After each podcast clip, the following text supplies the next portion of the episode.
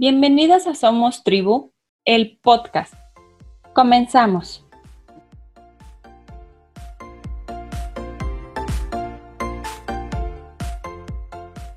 Hola, hola. Hoy nos acompaña Fernando Álvarez, psicólogo egresado de la UNAM, Iztacala, maestro en sexología egresado del IMESEX, máster en psicoterapia breve, estratégica, cuenta con estudios en psicoterapia gestal, familiar y de pareja, constelador, especialista en psicoterapia de juego y en prevención y tratamiento de violencia de género, con especialidad en violencia sexual y diplomado en hipnosis ericksoniana estratégica. Socio fundador y coordinador de sabiduría sexual, impartiendo y codiseñando el diplomado de prevención de abuso sexual y tratamiento de abuso sexual. Ha facilitado 17 jornadas a numerosas familias. Docente en diferentes universidades a nivel posgrado, en la Asociación Mexicana de Psicoterapia y en IMESEX. Ha participado en diversos congresos de sexualidad en el interior de la República Mexicana. Autor del libro Recetas Mágicas de la Sexualidad Infantil y coautor en Soluciones en Sexualidad Infantil y Adolescente. El día de hoy tenemos el gusto de que nos comparta el tema Cómo hablar de sexualidad con mi hijo. Bienvenido, Fer. Hola, Claudia, pues muchas gracias por tu invitación y bueno, pues, ¿qué te parece si le arrancamos de una vez? ¿Te late? Me late. Va, pues bueno.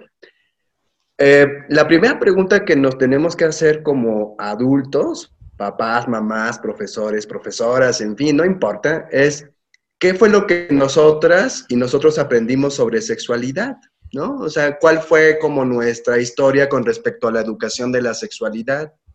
Entonces, eh, eh, eh, en, ese sentido es importante hacer esa reflexión porque justo eso que nosotros aprendimos acerca del tema, pues invariablemente lo vamos transmitiendo de generación en generación. ¿Qué pensamos nosotros y nosotras acerca de la sexualidad? ¿Cómo es que estamos nosotros como eh, empapados en la sexualidad, posicionados en la sexualidad? ¿Nos sentimos cómodos con la palabra sexualidad? Y, ¿no? Algo todavía como mucho más profundo. ¿Me siento cómodo o cómoda con mi propia sexualidad? Bueno, pues estas y otras preguntas seguramente nos iremos contestando porque justo decía yo al principio, eso tiene mucha influencia en el tema de la sexualidad. Mira, antes de, contestar justo a esta pregunta, ¿no? que es el tema de este, de este podcast, de cómo hablar de, con mi hijo acerca de la sexualidad, quisiera compartirte como algunas, eh, algunas situaciones, alguna eh, información que seguramente te va a ser muy útil para reflexionar. Primero, debemos de empezar a romper los mitos acerca de la sexualidad infantil. Resulta que durante muchos años nosotros y nosotras hemos pensado que la sexualidad infantil no existe, ¿no? O sea, se niega esta existencia de una sexualidad infantil. Y entonces cuando de, repente decimos sexualidad infantil, hacemos como, como, como un, un, choque, ¿no? En nuestra, en nuestra mente porque inmediatamente cuando asociamos a un niño lo asociamos con inocencia, pero inocencia significa ignorancia, ignorancia significa vulnerabilidad. Entonces, cuando un niño es vulnerable por no tener esta educación de la sexualidad, al final de cuentas, pues lo dejamos en riesgo para muchas cosas. Otro mito que debemos empezar a romper es que los niños no se interesan por el tema de sexualidad. Y claro que se interesan por el tema de sexualidad. De hecho, como sabiduría sexual, nosotros lo que hacemos son talleres de educación sexual y talleres de prevención del abuso sexual, desde pequeñitos de tres años hasta adolescentes, pasando por la etapa escolar. Y claro que tienen preguntas, pero son preguntas que van acordes con su edad. Entonces, por supuesto que tienen interés en la sexualidad.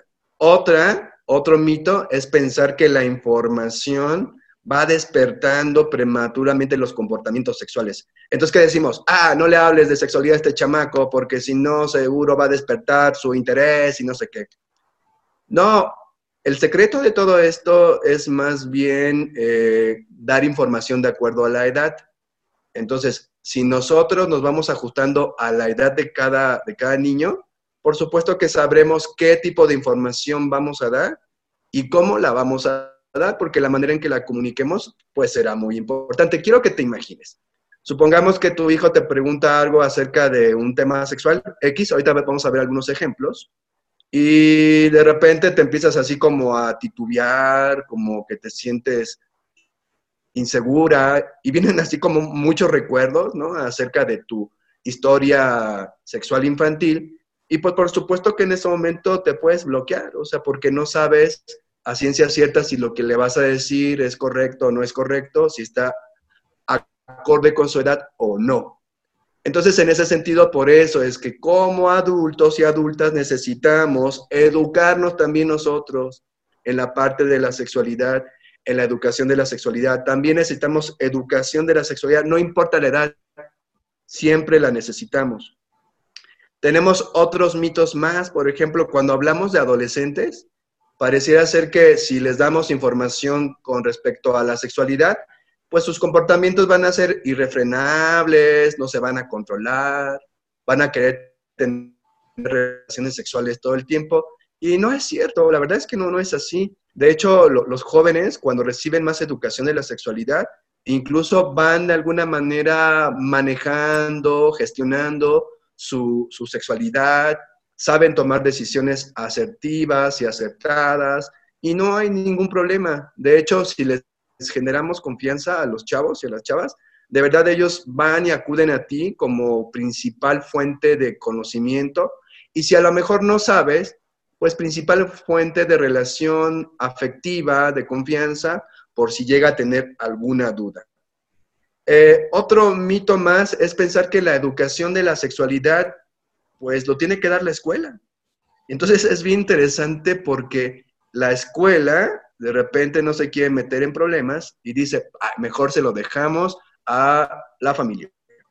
Y la familia no se quiere meter en problemas y dice, ah, mejor se lo dejamos a la escuela. Pues total que ni uno ni otro, ¿no? Parecen bolitas de ping pong, ¿no? Donde los niños ni reciben educación de la sexualidad, en la escuela ni tampoco en la familia.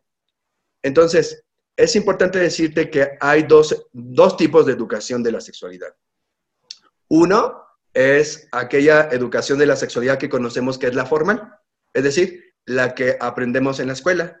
No sé si te acuerdas que de repente, por ejemplo, cuando estudiábamos en aquel entonces, ¿no? Las materias de ciencias naturales, eh, había por ahí una, un apartado en donde hablaba sobre aparato reproductor, ¿no? Toda la parte biológica, y, en eso se reducía la sexualidad.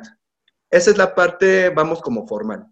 La parte informal es un proceso que empieza desde los primeros años de vida, ¿no? ¿Y, a qué me refiero con todo esto? Es lo que tu hijo y tu hija ven de ti, ven de tu pareja, ven de la relación que tienes con tu pareja, ¿no? Vende, por ejemplo, los roles que van asumiendo en esta pareja. O de repente cuando les te hacen una pregunta y te quedas mudo. Eso es educación de la sexualidad. El machismo que pueda haber en ese núcleo familiar. La violencia, porque ahorita voy a explicar cómo, cómo es que definimos la sexualidad. La sexualidad, por cierto, es importante mencionarlo, no se reduce solamente a lo biológico. Hay muchas más áreas que necesitamos contemplar. Entonces, reitero, la educación de la sexualidad no es como un taller de educación de la sexualidad en la escuela o aquellos talleres que hacemos nosotros, que forman parte de, pero en realidad son todos esos aprendizajes que van haciendo en casa que se van facilitando, ¿no? De manera correcta incorrecta, la información me refiero, dentro de los espacios familiares, ¿no? Y entonces, algo fundamental, la información en educación de la sexualidad no es suficiente. De hecho, quiero aclararlo otra vez y lo voy a repetir y lo voy a subrayar. La información en la educación de la sexualidad no es suficiente. Quiero que te lo imagines de la siguiente manera. Imagínate que frente a ti tienes una pirámide y que esta pirámide se divide en tres, de la base, del medio y al final. Entonces, en la base ahí colocamos la relación. Ahí está la relación, esa es la base. El siguiente nivel, estamos hablando de la comunicación, es decir, la manera en que transmites esos mensajes.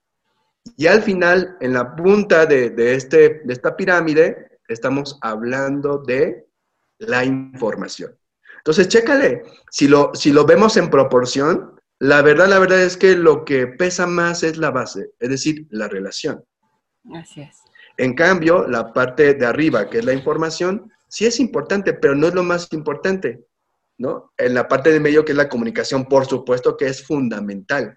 Entonces, si tú me dices cuáles son como los principales eh, elementos en la educación de la sexualidad, es la relación y la comunicación.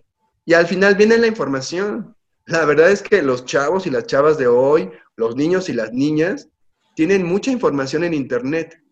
El punto es irlos acompañando a este proceso de digerir toda esa información, porque es demasiada información. De hecho, incluso tú como adulto o adulta necesitas estar supervisando el tipo de información que van adquiriendo tus pequeñitos e ir restringiéndola de acuerdo a, la edad, por supuesto, con controles parentales, con algunos reglamentos sobre el uso de redes sociales en Internet. Entonces, eso es fundamental que lo tengas muy presente. Otro de los errores es pensar que los niños lo aprenden solos, ¿no? Y te decía yo hace rato, puede ser que sí, a lo mejor se metan a Internet, pero eso no es educación de la sexualidad. La educación de la sexualidad es que tú les ayudes a hacer esta reflexión, a que hagas preguntas de reflexión, a que digas, a ver, ¿tú qué piensas de esto? O de repente en los programas de televisión. Por cierto, a veces, por ejemplo, hay películas o hay series que están viendo juntos y que de repente se proyectan inesperadamente escenas sexuales. Bueno, pues ese es el mejor momento para hacer educación de la sexualidad. ¿Te acuerdas? No sé si, si tú recuerdes, yo sí recuerdo cuando éramos pequeños, que de repente salían escenas de en las novelas, ¿no? Entonces mi, mamá veía las novelas y a veces salían escenas donde eh, se besaban y todo y, nos tapaban los ojos o apagan la, televisión inmediatamente. Y, o te decían que no podías verlo, ¿no? Claro, tú no lo puedes ver porque estás chiquito, pero pues ya lo habíamos visto, ¿no? Entonces ya no había marcha atrás, de tal manera que ahí en ese momento se puede aprovechar para dar educación de la sexualidad. Y por ejemplo, supongamos que saliera accidentalmente, que no era algo que tú habías previsto, una escena erótica, ah, y que no está acorde con la edad de tu pequeñito. Ok, perfecto. Entonces, tú le puedes comentar, mi amor, eso que estás viendo es una expresión de cariño y afecto de adultos. ¿sí? Esta expresión de cariño y afecto no es entre niños, no es entre un niño y un adulto, porque si esto sucede entre un niño y un adulto, eso no es una expresión de cariño saludable, eso se llama abuso sexual. Entonces, checa como una escena que puede parecer hasta cierto punto, no sé, la catástrofe, ¿no? El fin del mundo, qué sé yo, la puedes aprovechar precisamente para eso, para hacer educación de la sexualidad. ¿no? Entonces, aprovechemos estos recursos que igual no es que los pongas a propósito, pero aparecen. Otro error que, cometemos es pensar que la sexualidad comienza hasta la adolescencia, ¿sí? Entonces, a veces decimos, yo voy a hablar de educación de la sexualidad o de sexualidad hasta que estén adolescentes. No te quiero decir que sea demasiado tarde, pero sí como que nos acercamos a que sí es demasiado tarde digo, todavía se puede remediar. Tomando en cuenta que la sexualidad es mucho más que lo biológico, que ahorita te voy a explicar cómo es que lo, lo compartimos con los niños, la educación de la sexualidad implica emociones y otras cosas más. De tal manera que, ¿en qué momento hay que hablar de educación de la sexualidad o de sexualidad? Pues desde que el pequeñito ya empieza a tener uso del lenguaje, desde ese momento. Desde ahí hablamos. Aunque te repito, la sexualidad de alguna manera se da desde que nace el pequeñito o antes, desde que se da la concepción. Entonces, esos son algunos de los errores frecuentes que hay sobre sexualidad. Es importante que como adultos, adultas, como cuidadores de estos pequeñitos, comprendamos nuestra propia historia sexual infantil. ¿Te acuerdas que te decía al principio? La historia sexual infantil personal tiene un impacto importante en la manera en que tú vas a transmitir esa información. Entonces, ¿vale la pena hacer una recapitulación de nuestra propia historia sexual? Claro, porque cuando menos nos damos cuenta, en lugar de estar transmitiendo información científica, ¿no? Estamos transmitiendo prejuicios, estamos transmitiendo mitos, y son nuestros propios miedos que se van transmitiendo. Entonces, en ese sentido, vale la pena echarnos un chapuzón, ¿no? A esta historia sexual infantil personal. Por otra parte, es fundamental que identifiquemos los mensajes aprendidos. ¿Qué aprendimos acerca de ser hombre, acerca de ser mujer? ¿Qué te dijeron sobre ser niña, no? yo doy muchas clases en maestrías, en diplomados, en diferentes partes de la República, y de repente mis, mis alumnos y alumnas me, comparten, ¿no? O sea, de chiquita me decían que eh, yo no podía jugar a treparme a los árboles o que eh, yo no podía utilizar pantalón. O a veces mis alumnos me dicen, ¿cómo? Perdón, no juegas fútbol porque eres machorra, ¿no? Exacto, no juegas fútbol porque eres machorra, ¿no? Eso es para niños. ¿Y qué me pueden decir acerca de los niños? ¿no? Los niños a veces eh, cuando los vemos jugando las muñequitas, así como, ah, no, esto es de niñas, ¿no? Eres maricón. Y, estas cosas despectivas que utilizamos precisamente para ofender a aquellos niños y niñas que se salen del estereotipo de, género, de esta normatividad ¿no? que, que se ha impuesto la sociedad. Entonces, veamos esos mensajes que hemos aprendido y cómo a veces sin querer pues los vamos transmitiendo a nuestros pequeñitos. Y la última, el último paso es infórmate y luego confía en ti, confía, de verdad confía. Es importante que confíes con todo esto. Puede ser que a lo mejor a veces no te salga pues bien, pero yo sé que lo vas a hacer con la mejor de las intenciones. Eso es lo, fundamental justamente en la educación de la sexualidad. Cuatro cosas que hay que evitar. El rechazo, entonces, es fundamental que tú no rechaces a los pequeñitos por ciertas conductas que para ti te parecen incomprensibles. Como de repente a lo mejor ves a algunos pequeñitos preescolares que se están besando o que se están tocando sus órganos sexuales. Y que de repente como adultos, ay, ¿no? Así como que echamos el grito al cielo y decimos, no puede ser posible, ¿qué te pasa? Y a veces creamos ciertos traumas en los niños por esa respuesta que tenemos como adultos que están como muy sobrecargadas emocionalmente. Otro, segunda, segundo aspecto que hay que evitar, la mentira. Ya ahorita los niños de, de, esta época no se tragan esta mentira de que la abejita y la cigüeña, no, ya jamás. Igual puedes salir del paso y a lo mejor explicarle de la cigüeña y de las abejitas. Pero ¿qué crees? como ellos ya tienen más acceso a la información que en nuestras generaciones anteriores, pues pronto van a descubrir esa mentira. Y eso no es lo peor. Lo peor es que te van a perder confianza. Y la relación que tú vas a mantener o que podrías mantener con tu pequeñito se va a romper. ¿Te acuerdas hace rato que te decía la pirámide? La relación es la base fundamental de toda educación, particularmente de la educación de la sexualidad. Otra cosa que hay que evitar, tercer aspecto, dar más información de la que el niño necesita y cuidar la fuente. Entonces, si un pequeñito eh, te pregunta, es importante que cuides muy bien qué tipo de información le vas a compartir. A veces como adultos no tenemos esa noción de qué es lo que necesitan los niños y de repente nos aventamos toda la enciclopedia de no sé qué, ¿no? Cuando eso no era lo que necesitaban. Entonces es fundamental saber qué tipo de información es la que se necesita. Tal vez tú me preguntes, oye, pero ¿cómo sé cuál es el tipo de información? Bueno, en, algunos talleres y en algunas cosas que hacemos, damos justamente cuál es el desarrollo psicosexual de los niños y las niñas, cuál es el tipo de información que necesitan, ¿no? que ya en su momento igual haremos un, un trabajo sobre ello.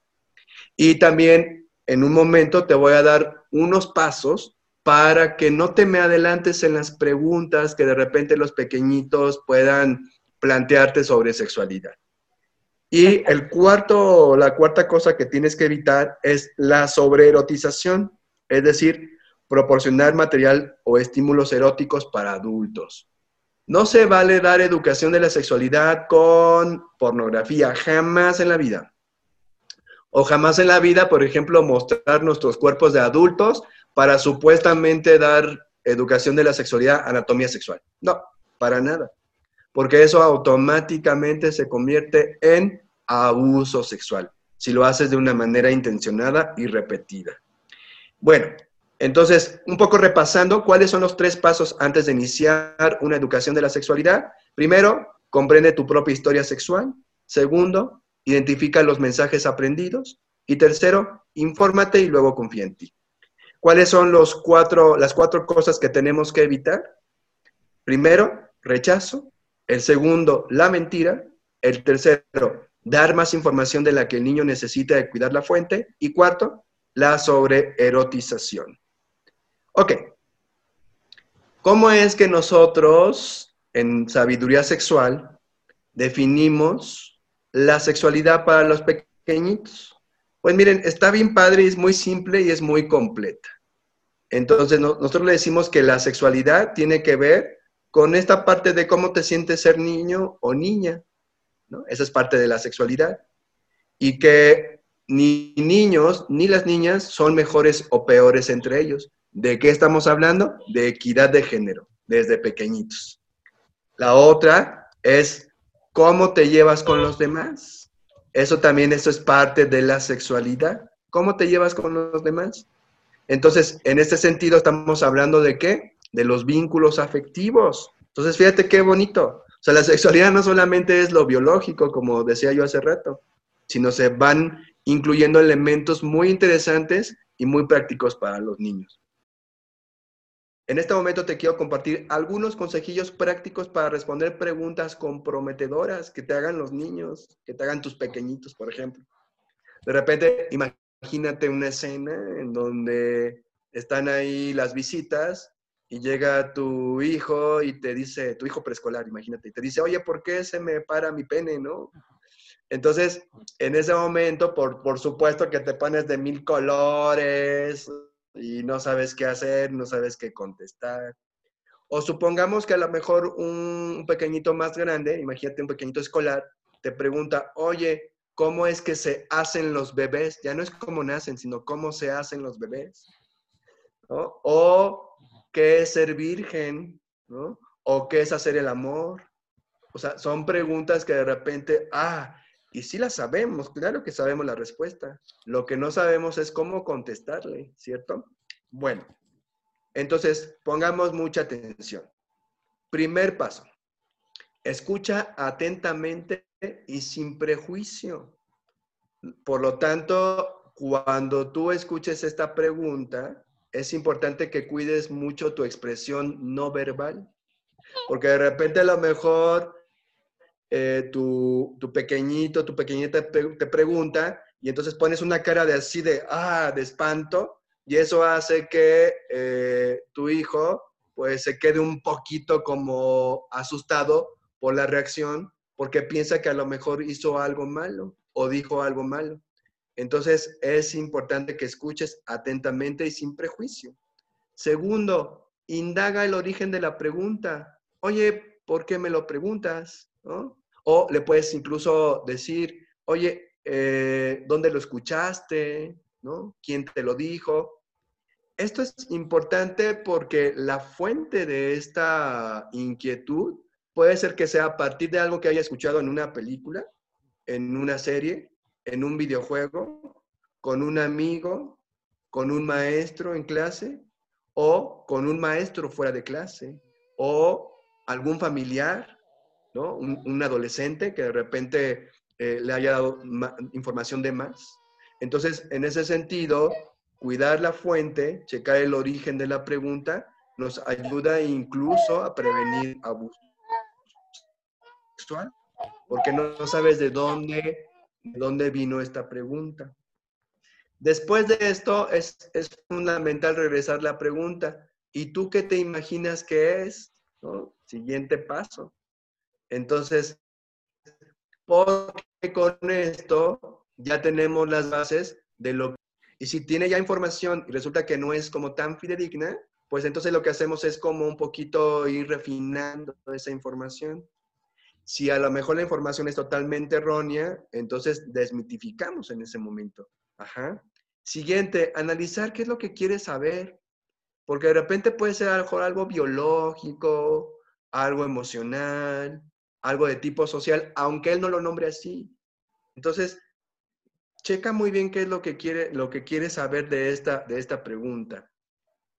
Es importante el siguiente paso, que des la respuesta, pero que sea sencilla, que sea breve, que sea adecuada al momento evolutivo de tu niño o de tu niña que hace la pregunta, con una actitud positiva, abierta. ¿Para qué? Para que tú entonces tú dejes este espacio de oportunidad para abrir la relación y que en cualquier momento te pregunte lo que sea. No recuerdo qué autora decía que cuando un hijo o una hija te pregunta de sexualidad, significa entonces que tú has hecho un buen trabajo porque te puede preguntar de cualquier cosa, puede tocar cualquier tema. Entonces, has hecho un buen trabajo porque el tema de la sexualidad al final de cuentas es un tabú. Entonces, en ese sentido, ¿no? Si tú abriste esta puerta de confianza, wow, te felicito, está súper bien. Y la último, el último punto que te quiero compartir sobre esto, sobre estos consejillos, es aterrizarlo en un juego práctico. Por ejemplo, puedes hacer la pregunta, ¿y qué harás con esto que aprendiste? ¿Quieres que jugamos a cuidar bebés, como te platiqué? O cualquier otra cosa, puede ser un dibujo, puede ser plastilina, o cualquier otra cosa que lo represente. ¿Por qué?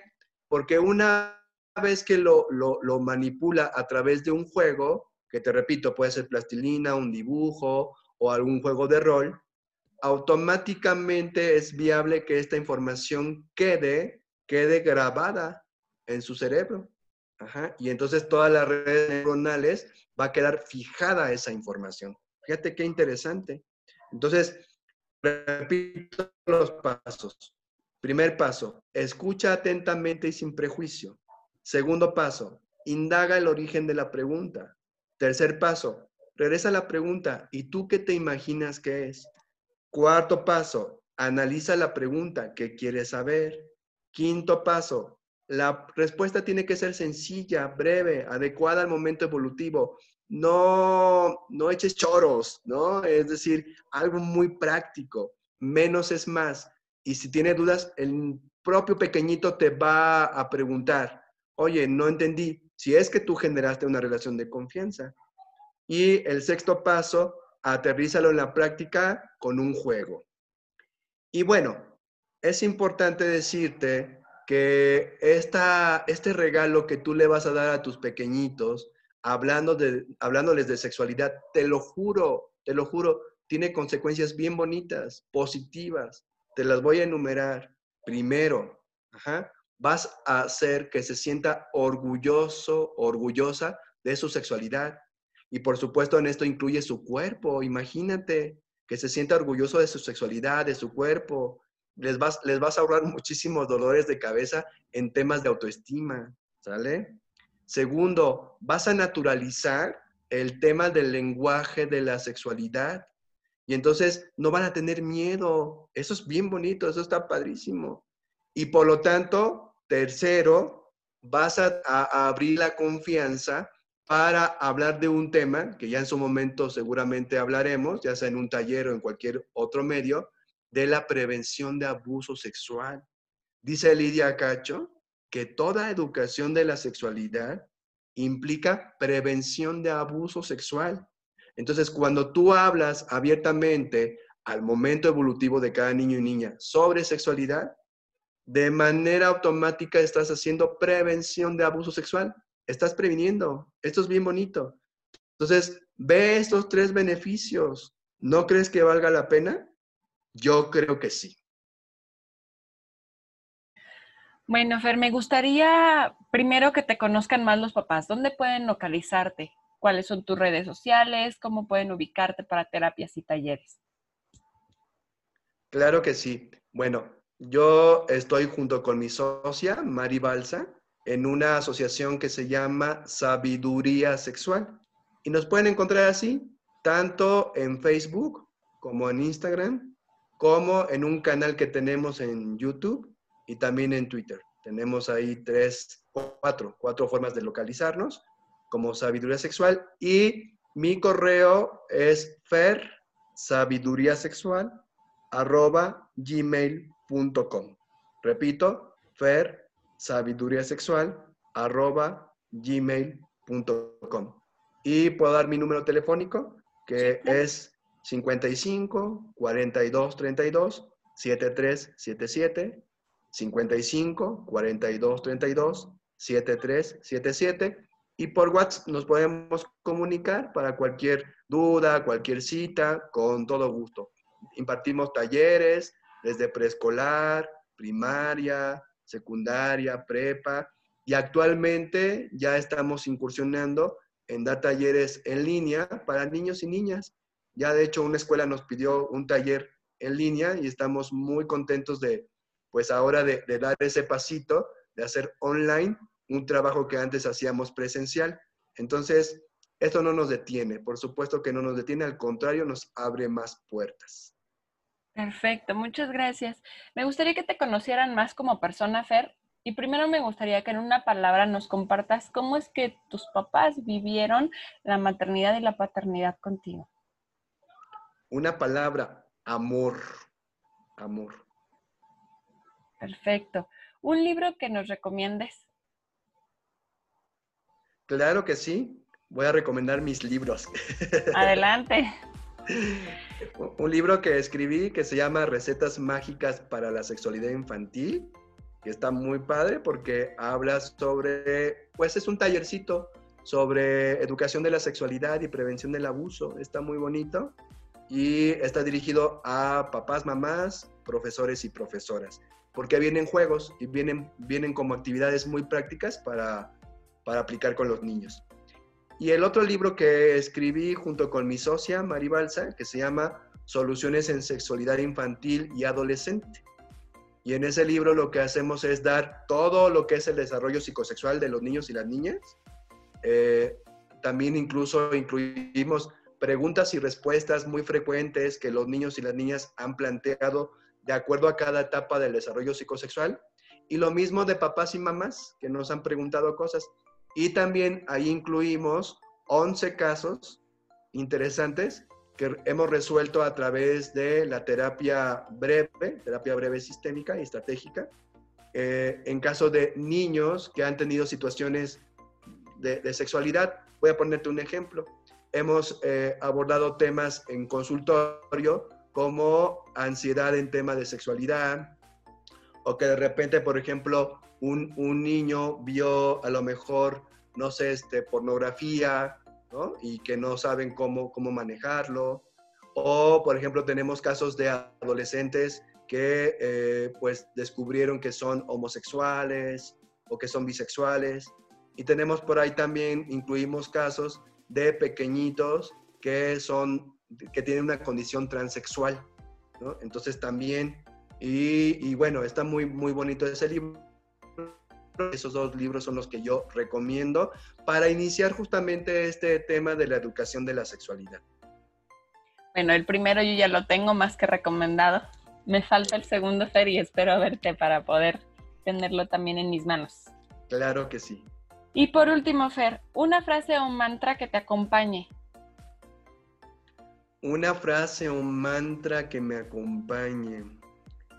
Tengo varios, pero uno de ellos es eh, mi prioridad es mi paz. Actualmente ese es, mi mantra que me sigue. Mi prioridad es, es la paz. Entonces, para mí lo prioritario en este momento es vibrar en paz. Entonces, cada rato me lo repito una y otra y otra vez. Perfecto, pues muchas gracias Fer por habernos acompañado y espero que no sea la única ocasión en que te tenemos por aquí, que sean muchas más, porque segura estoy que con esto muchas mamás van a preguntar y van a querer contactarte y van a querer más. Que de esta probadita. Sí, con todo gusto. Sí, Sí, claro, yo con todo gusto. Tú invítame, yo, a mí me encanta hablar, entonces yo feliz de la vida y por supuesto, y, y- y estoy pues a sus órdenes y cualquier cosa, desde luego que estoy al pendiente. Perfecto. Y ya después en redes sociales les estaremos haciendo llegar la invitación para el taller de prevención del abuso sexual infantil. Perfecto, pues muchas gracias Klaus, de mi corazón. Gracias, Fer.